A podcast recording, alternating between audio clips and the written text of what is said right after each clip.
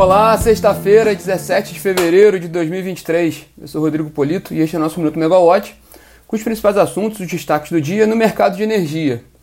Bom, sexta-feira de carnaval, obrigado pelos sobreviventes que estão aqui conosco hoje, tanto na, no bate-papo ao vivo e os que vão conferir também no podcast.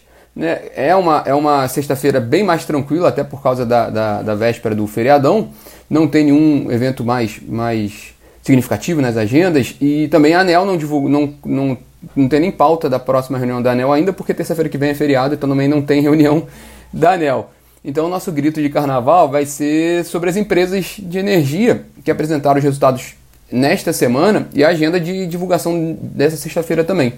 É, a começar pela ANEL Energia, porque a gente falou sobre ela ontem, né? Ontem a gente comentou que haveria a teleconferência, que uma das dúvidas no mercado é qual o interesse da ANEL Energia pela Enel Ceará, antiga Coelce, né, que está à venda. É, e batata, foi a primeira pergunta feita na, na conferência com os investidores.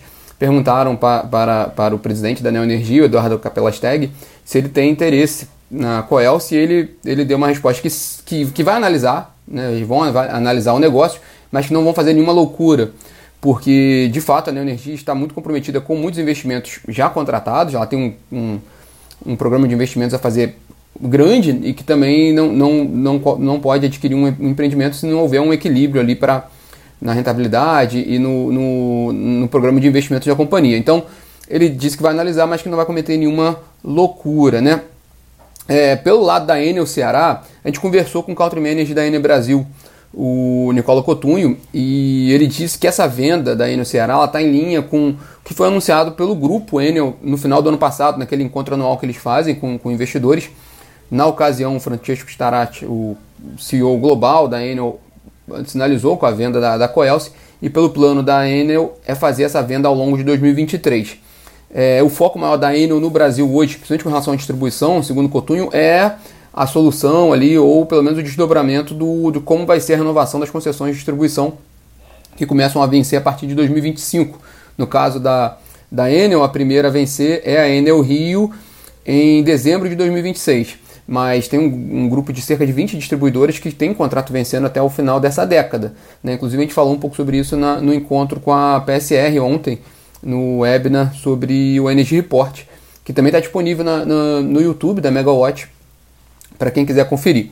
É, avançando um pouquinho mais, ontem saíram no fim do dia os resultados de 2022 da Engie, Brasil Energia, da Auren Energia, que é a antiga CESP, e da Vale. É, no caso da Engie, foi um lucro líquido forte de 2,7 bilhões de reais no ano passado, com um lucro líquido ajustado de 2,8 bilhões, que é uma alta de 17% em relação a 2021. E um, um, dado interessante da Engie é que o volume de energia vendida pela companhia em 2022, sem considerar a operação de trading, cresceu 4,3%. No caso da Auren, a antiga CESP, o lucro foi de 2,7 bilhões de reais, seis vezes maior do que o observado em 2021. E dois destaques interessantes. A geração hídrica cresceu 8% no ano passado. Lembrando que em 2021 as hidrelétricas foram muito penalizadas pela crise hídrica, né? É, e a geração eólica da Auren cresceu 32% em 2022. E a Vale, que apresentou um lucro de 16,7 bilhões de dólares, com uma queda de 32% em relação a 2021. O que é interessante na Vale é que os, os investimentos da companhia em energia somaram 383 milhões de dólares no ano passado, ante 124 milhões de dólares em 2021, então mais que o dobro que, que a Vale investiu em energia no ano passado, mostrando, reforçando o que a gente fala aqui, o peso da energia no, no, no processo da Vale, né? Uma grande eletrointensiva, né? Bom, vamos à agenda das teleconferências das empresas com o mercado, né? A Auren faz, faz reunião virtual agora com analistas e investidores às 10 horas da manhã para comentar esse resultado. E às 11 horas será a vez da Engie e também da, da Vale. É, ainda, ainda, a gente ainda está no meio da temporada de balanços, então ainda tem muito balanço para sair. Acho que na semana que vem ainda tem um, um importante, mas vai até março, durante o mês de março ainda tem bastante balanço. Mas eu queria destacar que dois balanços são muito aguardados: o da Petrobras, dia 1 de março, e o da Eletrobras, que está com a data prevista para 13 de março. É, um, é a maior companhia de energia do país, então também é, é uma que, que demanda bastante atenção do mercado. Esses resultados de Auren, de Engie, resultados na geração foram muito bons, os resultados na geração foram muito bons, e isso dá um certo estímulo do que a gente pode ver ali no caso da Eletrobras, mas a Eletrobras ela é muito grande, tem muitos detalhes, então também não tem como fazer uma comparação direta entre as empresas. E, é, continuando nessa sexta-feira, o Operador Nacional do Sistema Elétrico, ONS, faz uma atualização do PMO de fevereiro hoje. É, com esse calor que está aqui no Rio de Janeiro, acho que a, carga, a previsão de carga vai subir um pouquinho mais. É, tirando a brincadeira, a previsão atual do ONS é um aumento de 0,1% da carga em fevereiro, em relação a fevereiro do ano passado. E a gente vai, vai pegar essa atualização do que, que, o, que o ONS está vendo para ao longo, desse, ao longo de, de, de, fevereiro. Semana que vem tem reunião do, do PMO já com os dados para março.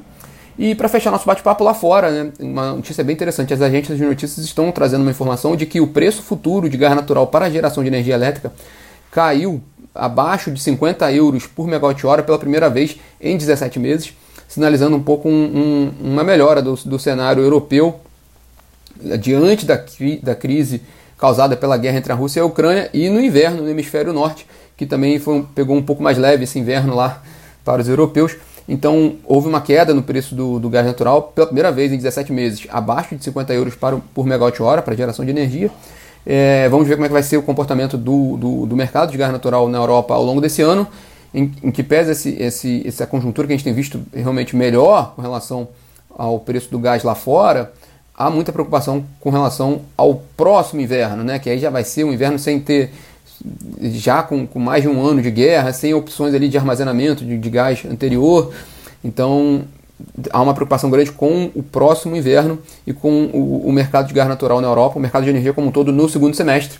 E isso aí é assunto para o ano todo aqui para a gente falar aqui no Minuto Megawatt.